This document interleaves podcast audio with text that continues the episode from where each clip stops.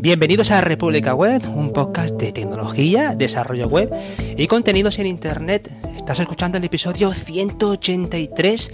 Yo soy Javier Archeni de javierarcheni.com y, hoy tengo a todo el equipo de República Web conmigo. Tengo al amigo Andros Fenellosa. ¿Cómo estás, Andros? Hola, Javier. Yo soy Andros de andros.dev. Tengo el dominio eh, de programadorwebvalencia.com y nada, un placer de compartir aquí con mis compañeros. Y tenemos ahí desde Salamanca David Vaquero controlando los mandos de YouTube. ¿Cómo estás, David? Hola Javi, ¿cómo estás? Aquí pasando ligeramente calor, pero un poquito más seco que en Valencia. Sí, y además que estamos grabando en riguroso eh, horario de siesta, con lo que la calor aprieta aquí en España. Y tenemos desde la fresca Alemania al señor Anthony Getchel. ¿Cómo estás, Anthony? Además que Anthony nos ha dado la, exclusiva de que se viene a Valencia a pasar unos días en agosto. ¿eh? Ahí tendremos, ahí episodio, episodio en físico histórico, porque David está amenazando con también con bajarse desde Salamanca a Valencia, con lo que haremos un episodio como este de Masterchef, desplegaremos todos los medios, nos iremos a la playa de Malvarrosa y pondremos un estudio allí. Grabaremos con y, y horchata. Va a ser la conferencia de República Web. Tendremos ahí invitados allí locales, vamos, invitaremos a Chimo Puig, el presidente de Generalitat, haremos un episodio especial. Genial amigos, hoy tenemos un episodio así de, yo lo he llamado de verano mix, como esos eh, recopilatorios de música pachanguera, música de chiringuito, porque hemos decidido que después de mucho tiempo, sin grabar los cuatro juntos, y sin hacer radar tampoco, pues era una buena ocasión de, de, juntar unos cuantos enlaces de interés, unos cuantos recursos y escupirlos aquí en este episodio 183 veraniego como pocos. Ya estamos en julio y, seguramente hagamos un pequeño parón del podcast en, en estas fechas de, de, verano que hay que descansar, hay que desconectar. Pero vamos a hacer un episodio, no sé si al final saldrán dos episodios o vamos a partirlo en dos, depende de las ganas que tengáis de micro. Pero bueno, ahí vamos a hacer este episodio. Antes David quería comentar eh, lo de la eh, lo del Congreso es libre, ¿no? Y que estuviste Sandros y tú en, en el Congreso dando taller y charla. ¿Qué tal fue el Congreso, David? Pues la verdad es que bastante bien, Javi. Eh, ha sido la primera vez que organizo algo así para el Congreso, para el tema de crear esta sala de tema de podcast y tal, para, para el Congreso, y la verdad es que ha sido un pelín estresante eh, a la hora de organizarlo todo, pero bueno, creo que ha merecido bastante la pena, creo que ha salido bastante bien, hemos aprendido muchas cosas. Eh, y de hecho, bueno, se han salido cosillas para, para el que viene que comentaré un poquito más adelante. Pero bueno, eh, para centrarnos un, para centrarnos un poquito, simplemente pues desde aquí agradecer pues eso, a Jorge Lama, a David Marzal y a todos aquellos que han, que han participado apoyando lo, lo que es esta sala de podcast, Juan Feble, bueno, me, me, me voy a dejar un montón de ellos. Eh, así que no los, no los voy a decir todos eh, seguramente, pero muchas gracias a todos los que han apoyado para, para poder sacar eh, pues esta sala, ¿no? Entonces, bueno, pues la verdad es que la experiencia ha estado bastante bien. Yo la verdad es que estoy bastante contento. No pensaba que en un plazo tan corto de tiempo, al final ha sido solamente uno o dos meses, eh, se ha avanzado la verdad bastante y, y, pues la verdad es que ha salido relativamente bien para, para el tiempo que hemos tenido para poder hacer promoción y, y, y todo esto, ¿no? Entonces yo la verdad es que me llevo una sensación bastante buena y tengo que agradecerle también a la parte de la organización, pues eso, a Germán, a Rafael, a todos los de la Asociación de Interferencias, que son los que se han encargado principalmente de, de organizarlo todo este año, porque si no hubiera eh, gente que se, que se lanzara ahí al vacío a la organización de, un congreso como este, pues la verdad es que no hubiera salido. Eh, pero yo creo que el resultado final, la verdad es que ha sido bastante bueno, ¿no? O sea, en ese sentido, la verdad es que estoy, estoy bastante contento, ¿no? Tanto de la performance global como, como la de la sala que, que estuvimos organizando nosotros, ¿no? Y pues nada, pues por otro lado, pues eh, ahí estuvo también el señor Andros dando una, una conferencia, yo estuve dando un, pues un tallercito y pues eso, que nos comente un poquito Andros. Andros, ¿qué, qué tal tu conferencia? ¿De, de, de qué no hablaste? De, desde la parte de conferenciante, puedo decir que mmm, me ha resultado bastante llamativo un evento como este que se ha generado mmm, con puro amor, sí, porque no había ningún interés económico, sino simplemente era un grupo de personas que querían compartir sus conocimientos y uh -huh. se ha hecho muy bien. No tiene que ser nada fácil organizar tantísima gente en tan poquito tiempo y además hacer tantas salas en paralelo. O sea, es increíble. Yo me quito el sombrero ante ti y todos los, lo, que os habéis organizado. Y yo quiero decir que yo he estado muy arropado en todo momento. Había un canal de, Twitter, de Mastodon, tenía el correo para comunicarme, eh, estaba todo bastante bien estructurado, los enlaces estaban claros. A mí me ha parecido chapó y además me ha dado tiempo a disfrutar antes y después de mi charla de un poco espiar ¿no? a otras que se estaban haciendo en ese momento y, y bueno, no he visto en ningún momento un parón. De hecho, más bien me tuvieron que parar a mí, diciendo, oye, Andros, que, que viene el siguiente, que, que, te vayas a tu casa. y, y nada, ha sido una experiencia muy agradable. Y me gustó muchísimo eh, la clase que dio mmm, aquí nuestro compañero David, porque fue estupenda. Y además eh, reflejaba todos esos años de experiencia siendo docente. Pues la verdad es que, es que muchas gracias, porque a ver, si lo que estuve presentando allí fue un sistema de un entorno de desarrollo nuevo eh, basado en, en, Docker para, para Drupal. Y pues nada, pues la verdad es que la demo salió súper bien. Además estaba súper nervioso porque justo me había llegado el ordenador nuevo. Gracias Alejandro de Slimbook. Eh, justo me había llegado el ordenador nuevo, lo tenía todo recién configurado, estaba ahí creando una máquina virtual para poder hacer lo que es el tema de la instalación en un Ubuntu 20.04. O sea, a cinco minutos no estaba funcionando nada, eh, porque estaba como recién llegado y al final ha sido, pues eso, al final ha salido todo bien y, pues eso, de los típicos nervios que tienes, vamos a ver qué es lo que va a pasar y tal. Eh, pues al final, la verdad es que bastante bien. Y yo, pues tengo que decirte, Andros, que tu charla estuvo guapísima, porque la verdad es que me, me gustó mucho, porque como contaste todo, como contaste como todo el proceso, o sea, te voy a echar unas cuantas flores, ¿vale? Ah. Eh, sí, me, me, recordaste por un momento a Newton. Vaya. Y te voy a explicar por qué. Porque ¿Por Newton, la peluca? No, no, no, no. Ni, ni, por lo de la manzana tampoco. Eh, no, no, no, porque se dijo que, que, que claro, Newton, para, para hacer la, la, la, teoría de la gravedad y tal y todo esto, como que tuvo que inventarse una nueva rama de las matemáticas nueva para poder sacar adelante su, su teoría, porque con las matemáticas que había hasta ese momento no era suficiente para, para poder desarrollar y poder probar, ¿no? Que, eh, cuál era su teoría con todo lo que tenía. Y tú hiciste algo bastante parecido, que era como, mmm, tengo un problema, eh, lo de discus no me mola un huevo, eh, y entonces dijiste, bueno, pues vamos a inventarnos cosas. Así que cuéntanos un poquito, aunque sea así un poquito rápido, Retazos, ¿no? no sé, un mini resumen de, de, lo que hiciste durante la charla. A ver, eh, yo, yo, creo que hice lo que más me gusta escuchar cuando yo veo una charla, que es que te cuenten el proceso, no tanto el resultado final, ¿no? Porque uh -huh. todos nos podemos meter en la página web de un software, doble clic instalar. Eh, bueno, no sé que sea por terminar.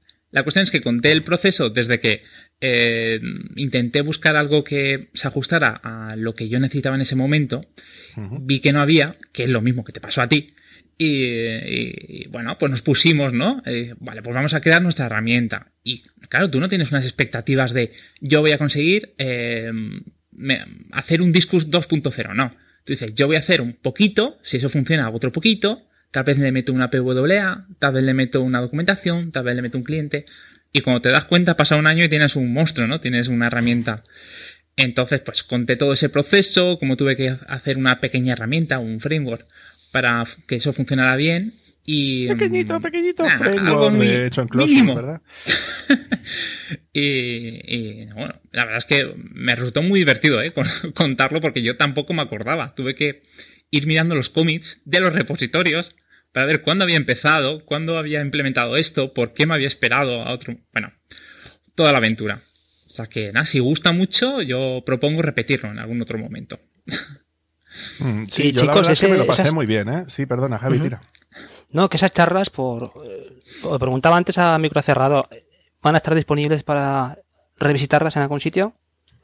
A ver, las charlas estaban disponibles en, en, en directo. Utilizaron BBS para, para hacer lo que es la retransmisión de lo que es lo que es el evento en sí, que luego ya os contamos un poco era un poquito raro retransmitir podcast con, con, con BBS, eh, pero, pero sí, eh, entonces como el BBS permite lo que es la grabación de lo que es la charla en sí, grabar se, se ha grabado, ¿no? Entonces ahora lo que nos tocará es, pues eso, que la gente de la organización, intentaré echarles una mano porque tienen un curro que flipas, entre todas las charlas que tenían y tal, ir partiéndolos, colgándolas y tal, pues la verdad es que será un poco Cristo. Entonces, bueno, pues lo que te digo, eh, se, como se ha grabado, evidentemente los brutos están. Lo que hace falta es hacer la edición para ir recortando cada una de las charlas y la intención es la misma que la del año pasado, que es que estén todas colgadas en Wikimedia, que es como el centro de recursos, ¿no? Donde se cuelgan audios, vídeos y demás tipos de archivos dentro de la asociación Wikimedia y es donde se cuelga todo, todo este tipo de cosas. Entonces, al igual que las charlas del año pasado, pues estarán disponibles a través de Wikimedia y evidentemente entiendo que a través de la página del evento de, la Wikipedia. Avisaremos cuando estén disponibles las vuestras, por lo menos. Hmm. Hmm. Sí, la verdad es que sí. Y luego, bueno, pues algunos detalles, cosas que hemos aprendido de la organización de la sala de podcast. Entonces, eh, eh, pues estuvimos haciendo una especie de evaluación, ¿no? De justo cuando terminamos el evento, justo antes de, la clausura, estuvimos haciendo una especie de evaluación de lo que había sido el evento como tal y nuestra participación al, respecto. Entonces estuvimos sacando una serie de, pues, de conclusiones, ¿no? Entonces, eh, básicamente lo que estuvimos emitiendo en la sala de podcast fueron entrevistas que habíamos hecho bien con la organización o bien con otra gente, pues como la que estuvimos haciendo tú y yo, Javi, con, con, Borja. Con, Borja, sí, para lo del tema del estado de Drupal. Entonces, lo que hemos concluido más o menos es que la emisión de, de, de cosas pregrabadas yo creo que no del todo encaja con lo que es el evento en sí, ¿no? Entonces, que mm. ese tipo de cosas las tendríamos que hacer o bien antes o bien después, pues como lo que estamos haciendo ahora, que es un poco de repasillo del evento y tal, y antes para hacer tema de promoción de lo que es el evento, pero que durante el evento nos gustaría hacer más directos. Es decir, hacer cosas, cosas en directo para entrevistar a gente que pase por allí y tal, aprovechando que van a pasarse por el evento, pues para hacer un, pues, algo más parecido a entrevistas, debates en directo y que la gente pueda participar. Para hacerlo más interesante y que la gente pueda pasarse. Luego, eh, también estuvimos hablando de la posibilidad de poder, porque el evento prácticamente no tiene patrocinadores, solamente asociaciones colaboradoras, ¿no?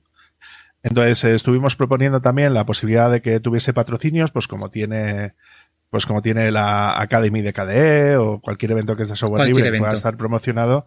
Hmm. Eh, lo que sí estuvimos viendo es que una de las cosas es que teníamos que controlar muy bien que hubiese algún tipo de proceso eh, al igual que cuando tú presentas el, el paper, ¿no? Para poder presentarte, eh, para dar una charla o un, un, taller, pues como hemos hecho Andros y yo, pues que haya exactamente lo mismo para los patrocinadores y que pueda haber pues como distintas gamas de patrocinadores y que luego eh, se presente la propuesta de un patrocinador y que la gente pueda votar si acepta o no acepta ese patrocinador para, para el evento. Esto lo que se hace es un poquito pues como para controlar también la imagen del evento y, y de no asociarse con empresas que, pues eso, que no estén realmente apoyando el, el software libre como tal y, y restringir un poquito más ese ámbito, pues eso, a las empresas que realmente, empresas o instituciones, porque también hablamos de administraciones públicas que quisieran llegar a apoyar eh, a la hora de hacer todo ese tipo de cosas, ¿no? Y luego tengo una primicia, Javi. Uh, hombre, se me tengo gusta. una primicia que contarte. Vale, eh, sabes que José Jiménez estuvo organizando el año pasado el 24H24L, ¿verdad? Que es el evento este de los 24 audios de, una hora cada uno, ¿no? Hablando de temas de, de software libre y Linux, ¿no? Bueno, pues tengo que decir que voy a cogerle el testigo a José, que necesita de descansar un poquito, y este año me voy a encargar yo de organizar eso, y esa va a ser una de las participaciones que vamos a tener para el evento. Es decir, lo que hemos propuesto a la organización es que el evento esté auspiciado por la, por el Congreso de Es Libre. ¿Vale? Para que tenga también parte, o sea, para que pueda tener mayor repercusión, porque era una de las cosas que nos faltó de la anterior vez.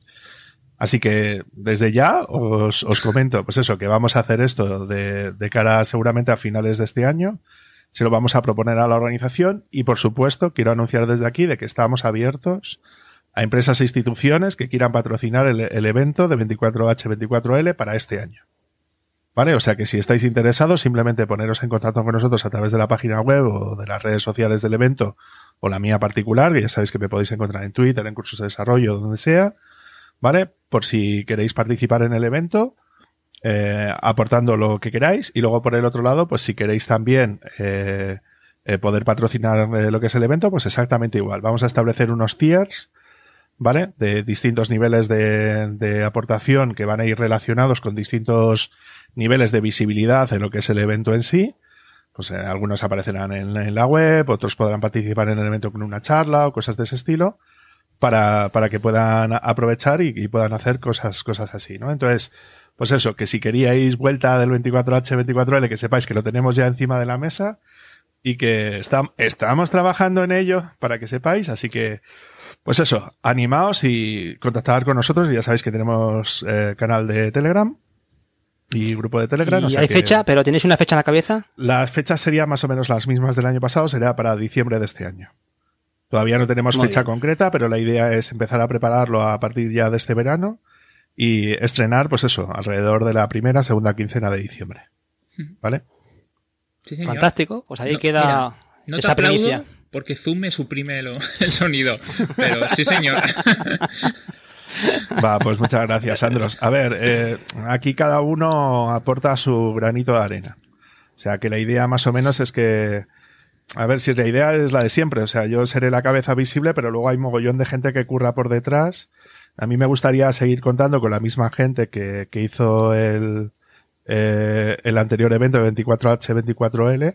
Pues creo que lo hicieron bastante bien y hemos hecho como un equipito, aparte, reaprovechando también a la gente que ha participado en la sala de podcast. Entonces, todos aquellos que hayáis participado en la sala de podcast del Es Libre, que sepáis que evidentemente estáis todos invitados a poder participar en el evento y que, pues eso, que vamos a intentar hacerlo lo mejor posible y, y hacer todo lo que podamos. O sea que, eh, ya sabéis lo que tenéis que hacer. Vamos a empezar a hablar de aquí y empezar a grabar, pues eso, este verano a principios de septiembre, octubre. O sea que, o sea que perfecto. O sea, si queréis participar, pues ya sabemos dónde estamos.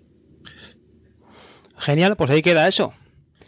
Señores, empezamos con el, con el episodio. Un comentario antes de empezar. La última vez que grabamos 2.4, eh, David, Andros y yo íbamos con camiseta roja. Hoy vamos los tres con camiseta gris y es, es Antonio el que va.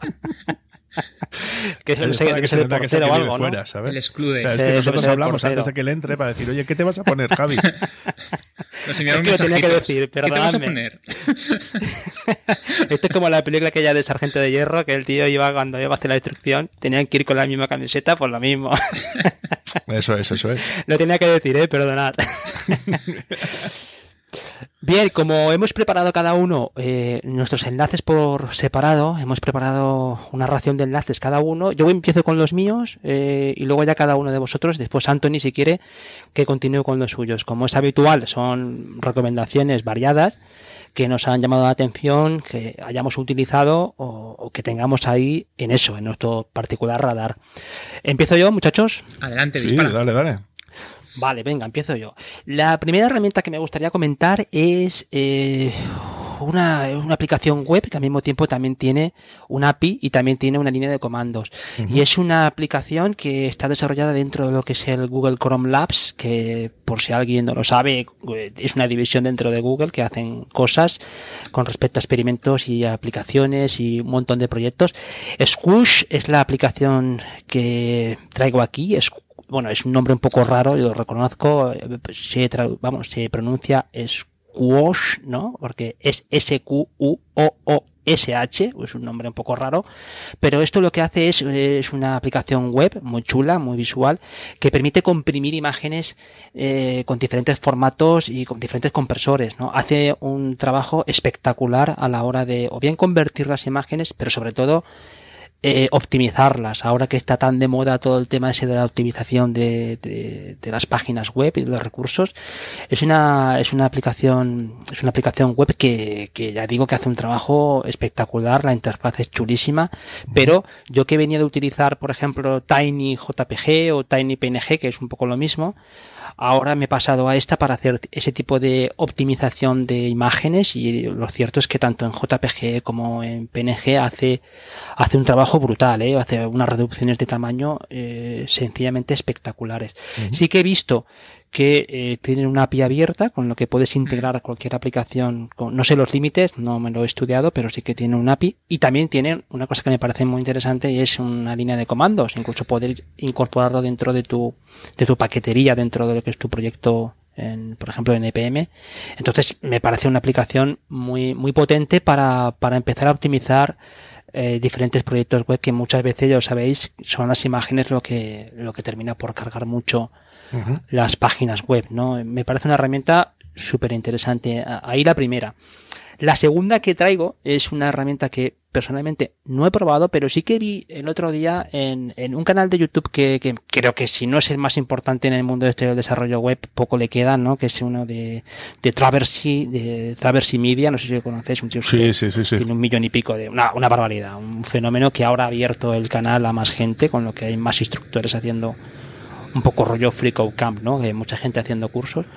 Pues el otro día eh, vi una herramienta que me quedé sorprendido porque a pesar de que no, de que los, los mejores tiempos de Parallax, los efectos de estos de Parallax hayan pasado, me gustó mucho la librería que vi en uno de sus vídeos que se llama Relax.js, que es una librería en, en, en JS vainilla, no, no es una librería Así que es verdad que la puedes integrar en cualquier proyecto, pero es una librería, no tiene dependencias.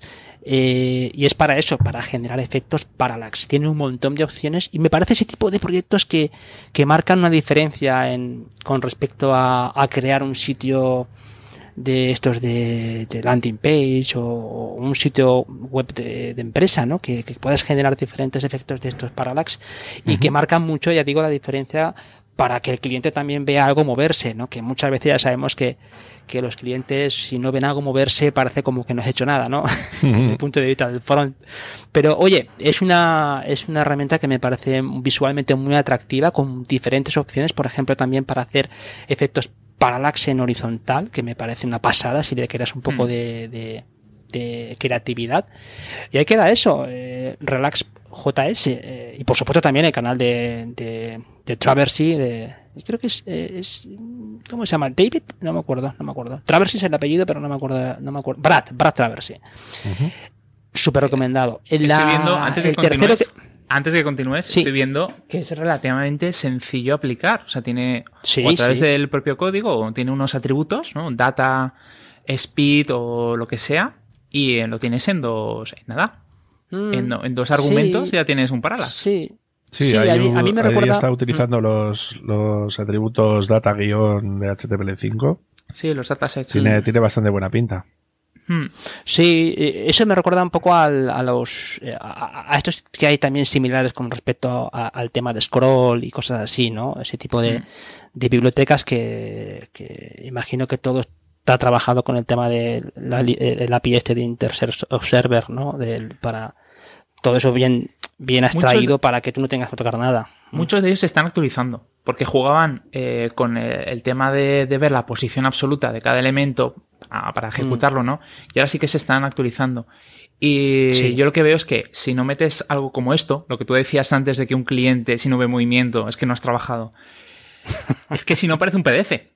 si no lo has hecho un ya, PDF. Ya, es que sí, sí, sí, no. Es que, es que tenemos que pensar que, que, ese efecto visual muchas veces marca la diferencia. Y hmm. entre un cliente, pues, bueno, que piensa que has hecho un trabajo correcto, pero a otro que diga, ostras, pues esto mola de verdad, me gusta enseñarlo, porque sé que va a generar un, un, un efecto muy positivo en, la, en, en los visitantes.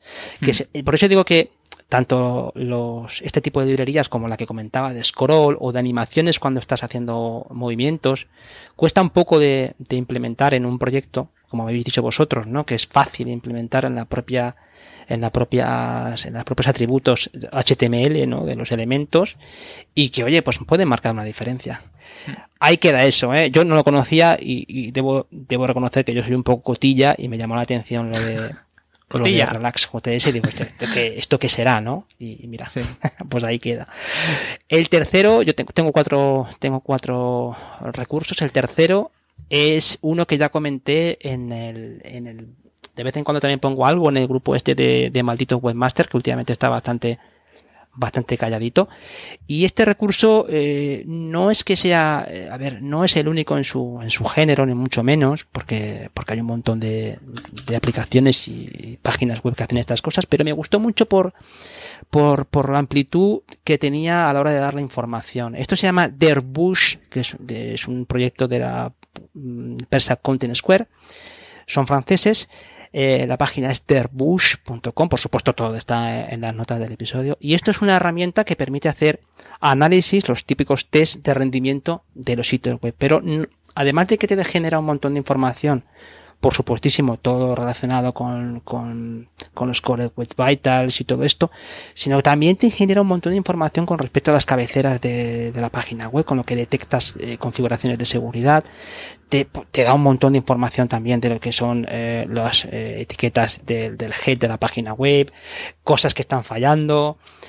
Luego te permite sacar un informe en el que tú puedes desde una URL única que ellos permanecen en que guardan, la puedes compartir, incluso si te registras puedes hacer un PDF de esa, de esa, de ese, de ese análisis. Y es una página web que a mí me gusta porque cuando alguien te pide eh, un, un, análisis rápido de, oye, mira, esta página web, como, ¿qué ves que esta página me pasó el otro día? ¿Qué, qué, qué, qué piensas que puede mejorar en esta página web así rápidamente, no? Como para, para mandar un anzuelo al cliente para que pique, ¿no? Oye, mira, pues pasas con esta herramienta, haces un test y puedes eh, encontrar muchos detalles que te dan te dan pista de por dónde puede mejorar la página web más allá de los cambios estéticos, ¿no? Con lo que me parece una, una herramienta que además de gratuita con unos límites muy generosos porque te permiten creo que cinco test eh, mensuales si estás registrado con un registro gratuito, uh -huh. te da un montón de información muy útil para, para detectar errores tanto en páginas propias como en páginas que, que tengas de clientes, ¿no? Con lo que, mira, ahí está para, para guardar, ¿no? Para el Pocket. Sí, lo veo muy útil. Y ya todo... Un momento, un comentario. Sí. Lo veo muy útil Venga. sobre todo con nuevos, nuevos clientes. ¿Sabes? De esto que te vienen, sí. tengo mm. esta web que necesito, va lenta, no sé por qué. Entonces, mm. genial. ¿No? Lo pasas, tienes un informe y le dices, falla por esto, esto y esto.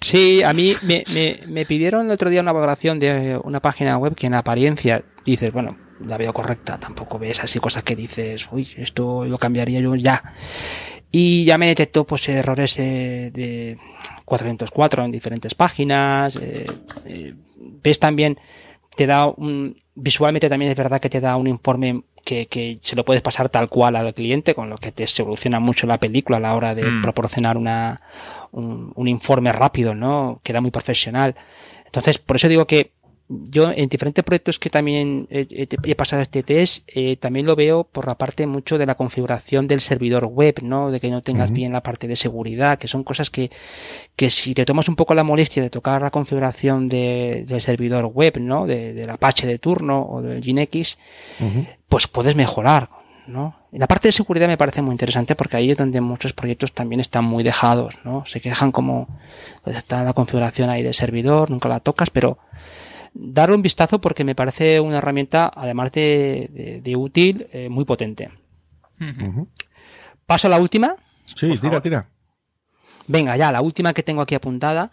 Esto es un, esto es un plugin que, que me gusta mucho porque eh, considero que es la, una, una de esas rutas que, que debería haber tomado hace mucho tiempo, bajo mi opinión, ¿eh? no cada uno tiene la suya, ¿no?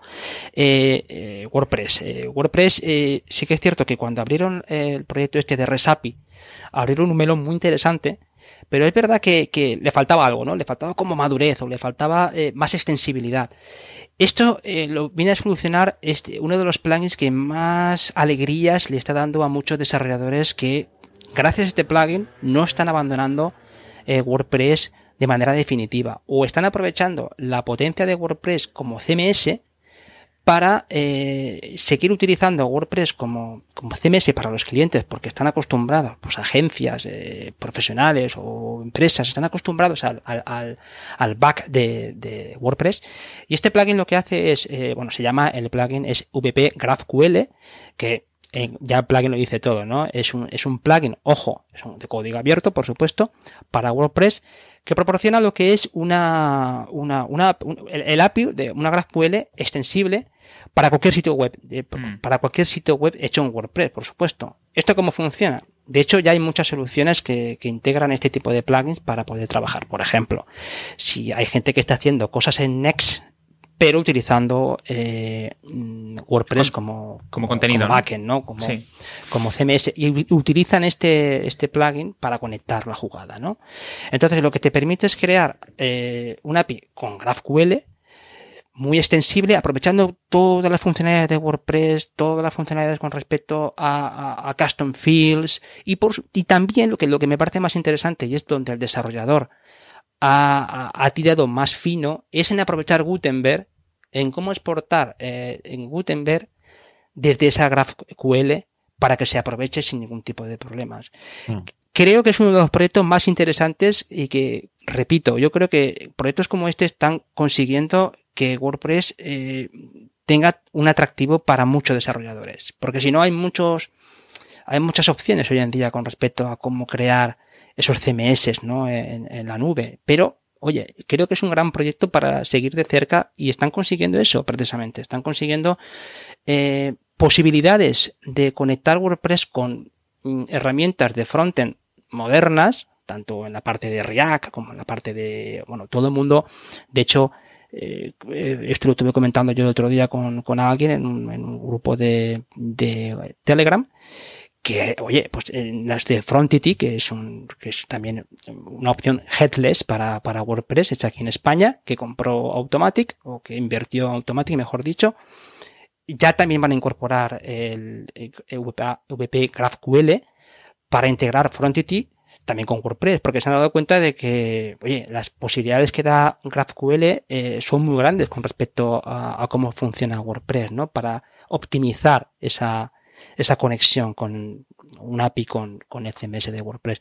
a mí me parece que esta, que este, este plugin va a dar mucho, mucho que hablar. El autor ya, ya ha recibido o ha sido contratado por VP Engine, que es uno de los grandes actores en el mundo de WordPress, desde el mundo del hosting, y le han garantizado que, oye, mira, eh, chico, este proyecto mola mucho y está cubierto, que, que, el desarrollo de ese plugin está bastante cubierto. Echarle un vistazo porque porque se ven cosas muy interesantes para, para WordPress, ¿no? Para utilizar WordPress como algo desacoplado, pero al mismo tiempo, lo que decía, y lo repito, mucha gente utiliza WordPress, mucha gente no se quiere bajar del carro de WordPress porque es lo que utilizan, están a gusto con eso, pero al mismo tiempo es una opción para, oye, mira, pues vamos a utilizar WordPress, tú utilizas WordPress y yo utilizaré otra cosa, ¿no?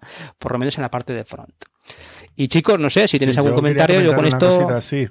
Eh, quería comentarte que eh, me parece muy interesante que traigas el tema de GraphQL, porque yo, mm. por ejemplo, en el curso que justo he estado dando estas dos semanas pasadas, que ha sido de mm. Nest, de Nido, JS, he estado dando un curso avanzado para el FinTech, para el, la Consejería de Innovación del Gobierno de La Rioja, y en ese curso eh, ha venido gente que se dedicaba, pues eso, sobre todo temas de backend y, temas así, bien que habían asistido al, curso básico de Nest JS o bien que no habían participado, pero que les gustaba este más avanzado.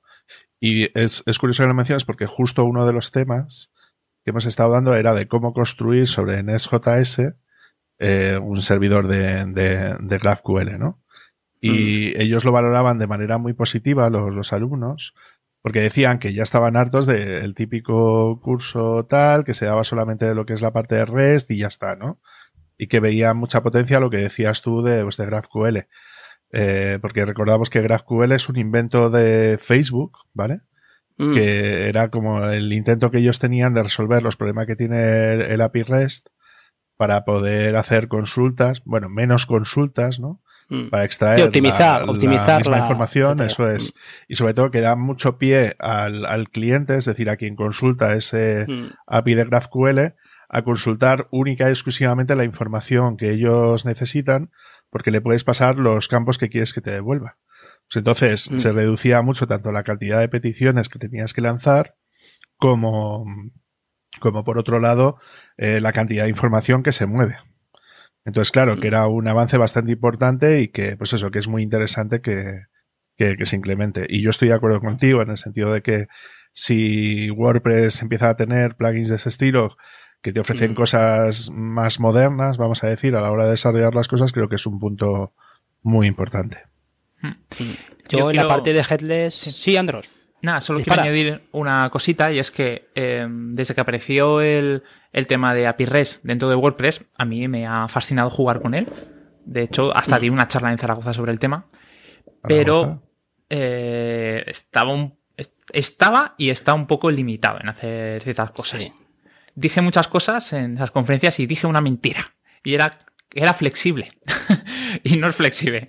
La documentación es bastante mm, difusa, mm, no hay claros ejemplos y para hacer cambios muy simples que puedes conseguir con otro framework, aquí te lleva pues mucho código, ¿no? Que tampoco entiendes muy bien dónde salen algunas cosas. Y esto te brinda pues el sueño, el sueño húmedo de cualquier desarrollador, de decirle, tú gestiona el contenido como te salga de las narices, que ya esto los traigo como yo lo necesito para eh, renderizarlo en mi aplicación móvil, en mi otra página web, hacer un backup, lo que sea, o incluso jugar directamente con hacer un, single page application dentro de WordPress. Sea como sea, esto me parece que debería estar ya integrado dentro del core, no debería ser un plugin externo. No, hay mucho interés, yo sí que estuve viendo, yo recomiendo también eh, echarle un vistazo a la página web del proyecto, porque el Jason que es el que ha desarrollado el plugin, pues eh, tiene bastante buena sintonía con, con, la gente de Automatic y con, con el propio Matt Mullenbeck y, hay muy buena sintonía con respecto a, cómo va a avanzar eso ¿no? Con, en el mundo WordPress. Eh, también tampoco hay que olvidar que, que, que, el gran proyecto de WordPress es Gutenberg. Entonces, eh, yo siempre he visto que la parte de Resapi me pareció muy prometedora cuando, cuando aterrizó se veía como una, una gran apertura de, WordPress. Y es cierto que parece como que se ha pegado un bajón ahí, parece que los esfuerzos se, han detenido. Y esto creo que es un avance importante para, para WordPress. Y fijaros en las opiniones y en el blog de esa página y veréis que hay mucha gente que se está volviendo a interesar por aprovechar WordPress y yo mismo eh, reconozco que, y es mi análisis, ¿no? Si estamos en un mercado aquí en España dominado por WordPress en muchos proyectos eh, web, porque mucha agencia que lo utiliza, pues aprovechemos eso también en el beneficio de no, no vamos a dejar de utilizar WordPress porque queremos utilizar cosas más molonas, sino, oye, mira, pues seguimos aprovechando esto en la parte de Gutenberg y en la parte de bloques y en, y con vuestros plugins y con vuestros campos personalizados, pero al mismo tiempo podemos construir cosas más, eh, más modernas, tanto en web como en aplicaciones móviles y cosas así, ¿no? Me parece súper interesante. Echarle un vistazo porque merece la pena seguir de cerca el proyecto. Y yo con esto acabado, ¿eh?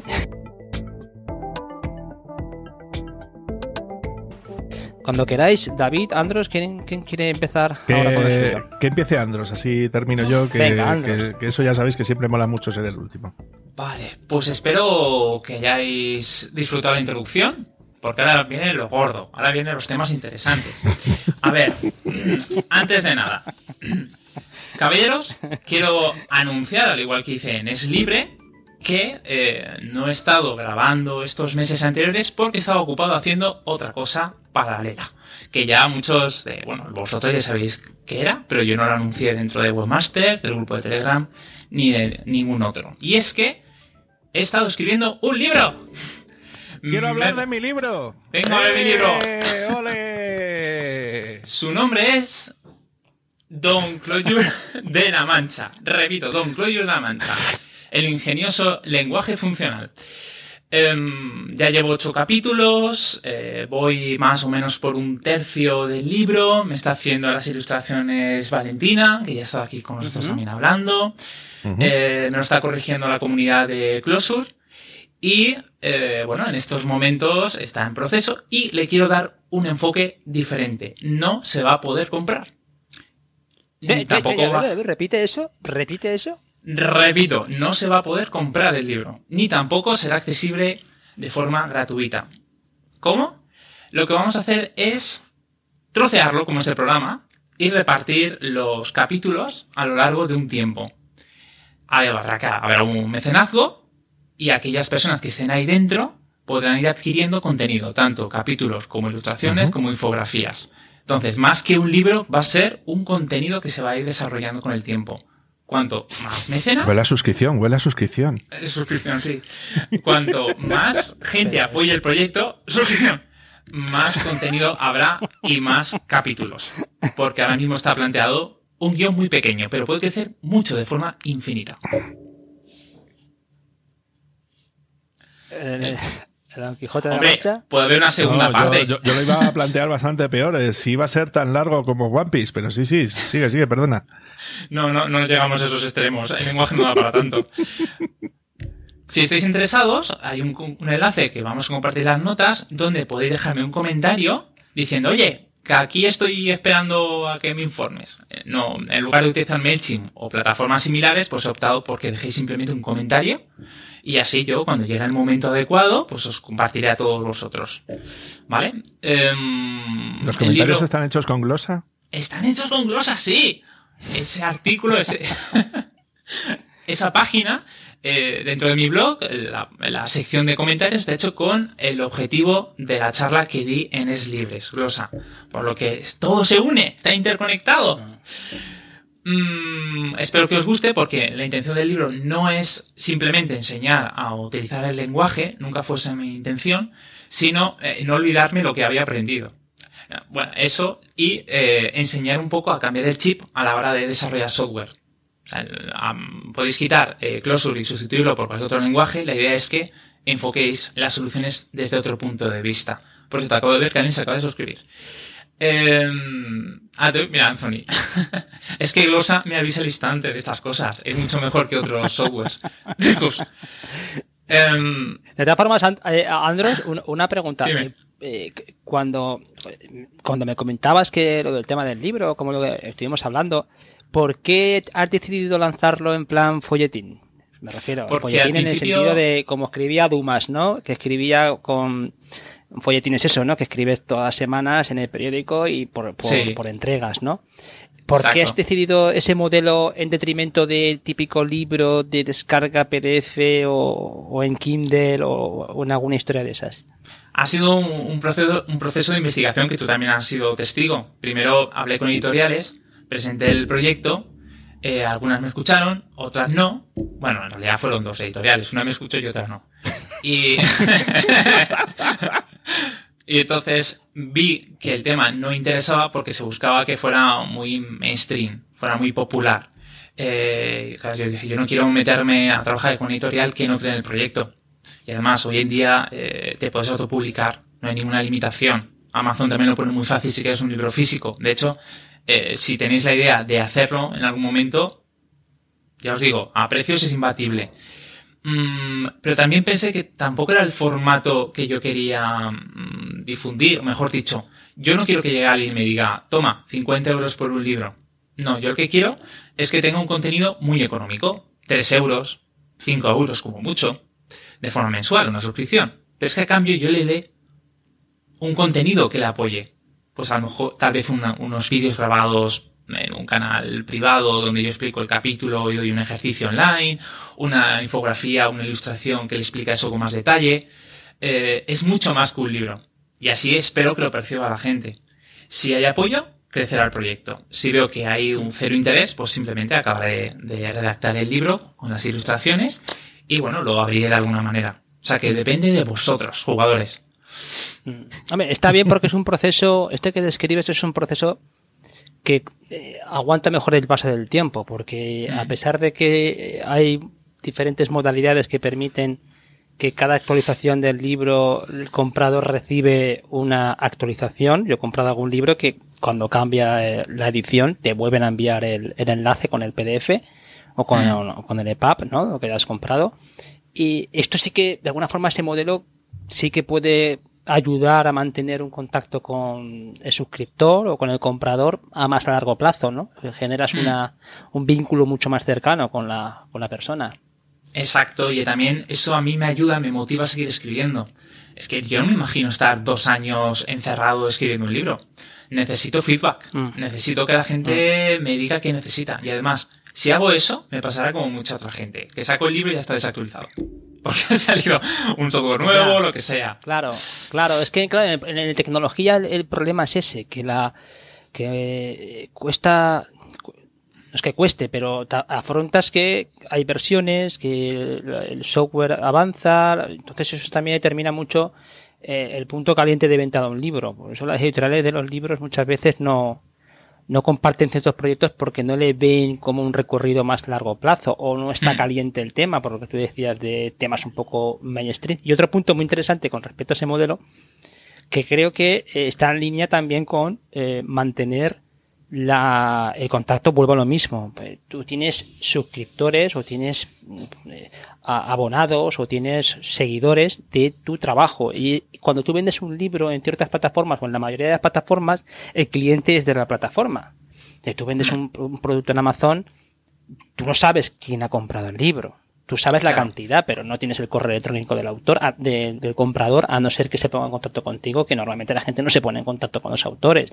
Es raro, no es tan clásico como otro tipo de medio, ¿no? Pero que me parece muy interesante esa parte de, de vinculación con el autor, que creo que da más juego porque en un momento determinado quieres sacar otro, otra obra y ya tienes ahí una, una muy buena base de, de suscriptores para empezar a... Porque claro, tú ahora mismo estás pensando en en unos, no sé, 12.000 suscriptores, 14.000 suscriptores. Eh, eh, con 100 yo ya me doy un canto en los dientes. a ver, mm, tampoco estoy pensando en que haya alguien tan paciente para estar un año entero eh, suscrito. Habrá, gente que entre, mm, pague ese mes, coja el contenido y se vaya. y, o vuelva más adelante. Cuando esté más pulido el trabajo, vengo y lo obtengo. O personas que justamente han encontrado un trabajo en esa temática y necesiten el material en ese momento y lo tengan muy accesible. Accesible. O sea, eso es lo que yo busco. No, no generar dinero, pero en todo caso cubrir costes. Vale, vale, vale. Pues, pues me hizo gracia. O sea, porque al final no hay contenido de Closure en castellano.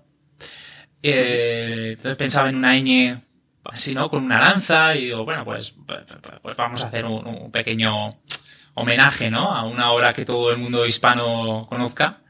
Y entonces me salió, eh, sí, bueno, pues sí, básicamente por eso. es reconocible. Y a veréis la ilustración cuando está acabada. También te digo, Andos, que yo prefiero esta promoción del castellano y no la de Tony Cantó. Eh, perdón, pues seguir.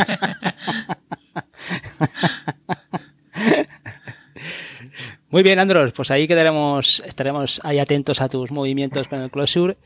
¿Y qué más tienes por ahí? Pues a ver, eh, rápidamente, que tampoco quiero hablar esto una hora más. Eh, tengo FSelect, que es una herramienta, un script que te ayuda a hacer búsquedas mm, en tu ordenador a través del terminal pero con la sintaxis de SQL. Y me diréis, ¿para qué, ¿para qué rizar el rizo? No sé qué os pasa, a mí me pasa muchísimo. Yo me olvido de cómo utilizar Find. O sea, necesito estar constantemente viendo mis Sí, pero por ahí Anthony está, ¡Yo! ¡Yo! sí, es, siempre se me olvida. Pero en cambio, sí que tengo muy fresco SQL, porque siempre estoy haciendo algo con él. Pues, la mezcla perfecta. Además, también te hace una especie de LS, ya que puedes elegir las columnas que quieres mostrar de cada fichero, ¿no? El, tipo, la, extensión, o lo que sea.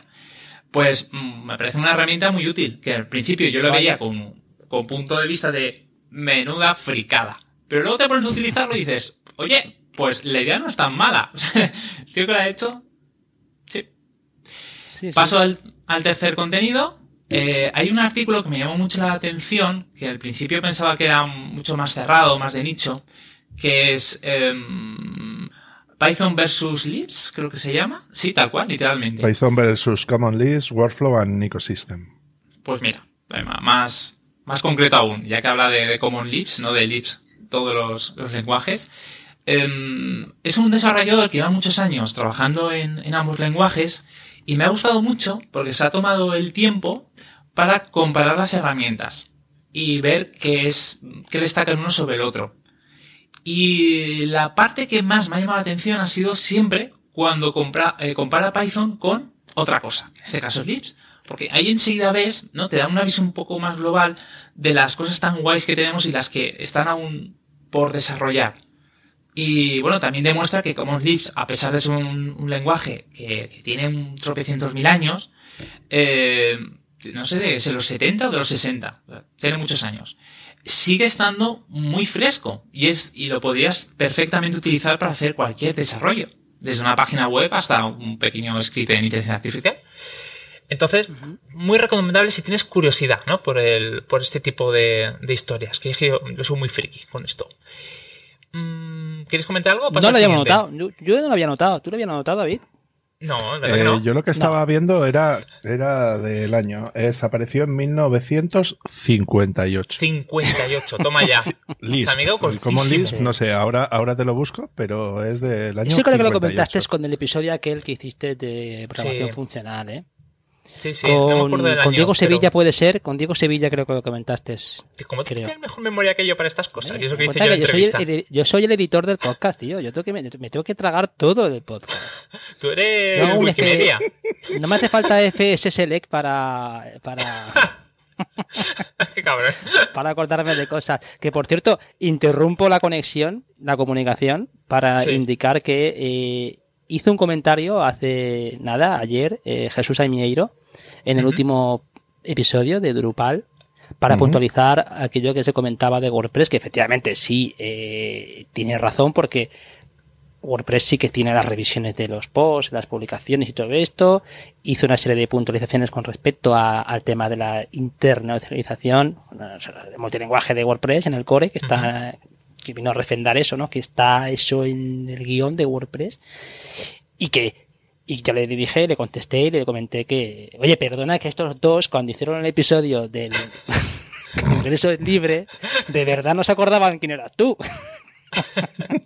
que vaya huevos que tenéis, que no acordaros de que Jesús Amiguero estuvo en el podcast. Eh, Son cosas que pasan. Es que había mucha no gente. tienes todas las cosas en la cabeza, no tenemos todos una, una, una memoria privilegiada como la tuya. Es lo que Es hay. que no estabas tú, y eso se notó mucho. Estaba escuchando el programa y digo, de verdad, están de coña, ¿no? Y de repente dejáis de hablar y digo, uy, pues no están de coña, es verdad, no están acordando de es Jesús Amigueiro. Nada, un abrazo para Jesús, que aquí nos acordamos mucho de él. Sí, un abrazo. Y lo siento que mucho. Javier. Lo, lo siento mucho. No volverá a ocurrir. No, no, no es a malas. Es que si me conocieras personalmente verías que es muy natural en mí. vale. Venga, el, siguiente. El siguiente enlace es he hecho un artículo que he publicado esta mañana. Es comisiones cuando vendes en, Apple Store. Hay cierto misticismo sobre que todo es un 30% a la hora de vender en la tienda y es mentira cochina. Puede ser más o puede ser menos, dependiendo de ciertas variables. Eh, pues depende de si, por ejemplo, tu aplicación es una suscripción, pero vendes un producto que es físico, entonces no tendrías tal. Depende de, de- bueno, además de eso tienes una cuota que pagar anualmente y si- no olvidemos Sí, vamos, como Lo- la cosa nuestra, ya está. No, no, Sí, no vengas sí, sí, hay mucha, mucho contenido, pero que hay más En cosas. Palermo por ejemplo, están acostumbrados al tema. también tienes que pagar la, la pasada de pagos y a todo esto luego están los impuestos locales. O sea, quiero decir, que puedes pagar mucho, mucho más de 30% o mucho menos. Depende de la situación. Leer el artículo y aprender. Sí, pero Y- lo que está claro, Andros, Sí. es que esta peña no pierde. O sea, No, que tú igual, eh, luego efectivamente tienes que pagar los impuestos donde toca, eh, es decir, tendrás que pagar el IVA receptivo, tendrás que pagar tus autónomos o tu, ¿no? Tu Sí. declaración del IRPF o tus beneficios, ¿no? Dentro de la declaración de sociedades y tal. Pero luego esta gente se va a Irlanda, se Ah, lleva sí. la pasta allí Hombre, y claro, luego en claro, las claro. 6 Ya. maneja todo el dinero que Claro. sea. O sea que guay. Estupendo, o sea, todo, el 30% de todo lo que se gasta dentro de la tienda aquí en España no cotiza en España, no, no. curiosamente, No, cosas que pasan, fíjate. Para eso no. Hay tres cosas ineludibles en la vida. La muerte, los impuestos y las comisiones de Apple. No pases por...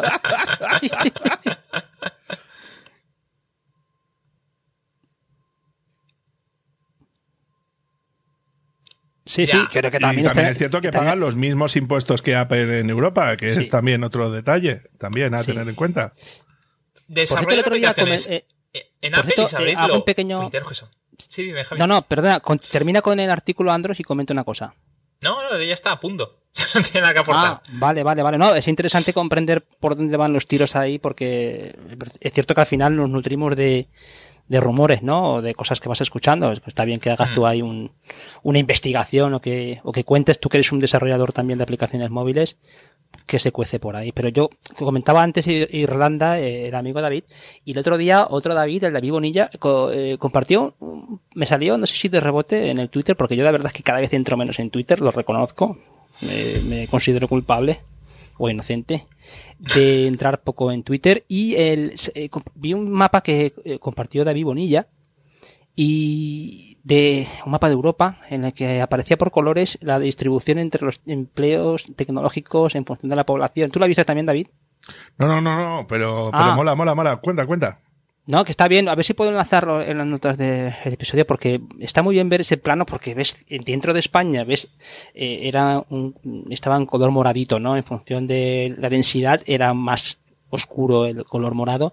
Pues veías en España, Madrid, como pum, el punto ahí en el centro moradito, un poquito menos moradito la zona de Cataluña.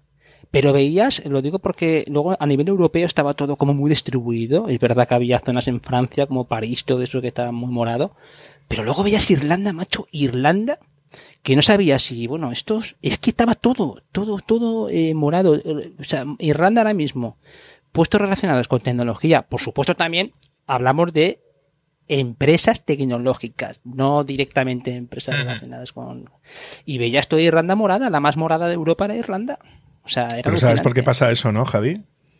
Eh, porque están todas puestas allí, ¿no? Por el tema fiscal. Aparte de eso, es porque, aparte del hecho de porque en Irlanda se paga menos impuesto de sociedades que, pues, que en España o en Francia, por poner un ejemplo, se ha hablado muchas veces de que Luxemburgo Holanda, Irlanda son los tres paraísos fiscales como países, ¿eh? que luego tenemos Gibraltar y cosas de ese estilo, que eso es otro rollo, ¿no? Pero fundamentalmente ahí. A ver, yo, yo a mí, si, si se encargan de crear tejido local, es decir, tejido tecnológico local, pues como la City de Londres, por poner un ejemplo, que se llevan allí a mogollón de trabajadores, luego pagan los impuestos receptivos y tal, yo, a mí yo no tengo nada que decir respecto a eso, mientras que no hagan dumping fiscal como hacen. Yo es lo único que diría al, al respecto. Y luego, el segundo comentario respecto a lo que has dicho es que se nota mucho el centralismo que tenemos aquí en España. Es decir, que básicamente la mayor parte del empleo tecnológico se basa fundamentalmente en Madrid. Barcelona sería el segundo punto y luego se repartiría en ciudades medianas, digamos, mm, Valencia, Bilbao, Sevilla, y luego el resto es un erial. O sea, hmm porque prácticamente no se tiene nada de ese estilo. Y si se hace, se monta pues como aquí en Salamanca, que tienen tres, cuatro factorías, para pagar 1.200 euros con suerte a un programador de una factoría, cuando luego, pues eso, te das cuenta que en empleos como Anthony, por tener un conocimiento más o menos decente de una tecnología, pues puedes cobrar un sueldo europeo como Dios manda. Entonces, bueno, simplemente como, como detalle, perdona, ¿eh?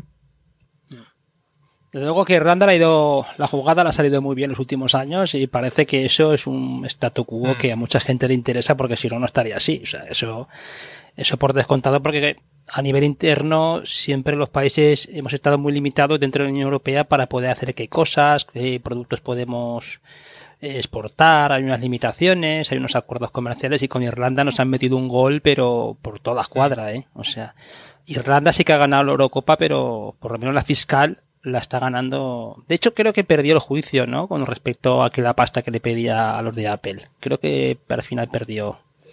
Porque a ver, lo que, a ver, lo que no puede ser. A ver, yo entiendo que tiene que haber impuestos y más o menos tienen que ser homologables. El problema es que no lo son.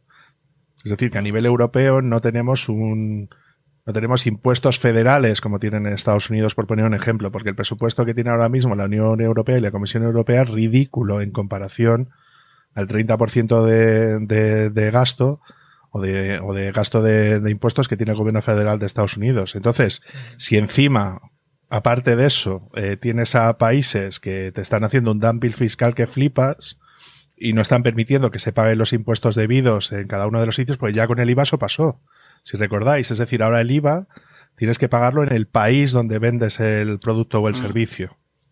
¿No? Como una manera de decir, ya sería mucho morro que encima todo el IVA se lo llevara Irlanda, que es lo que pasaba hasta ahora.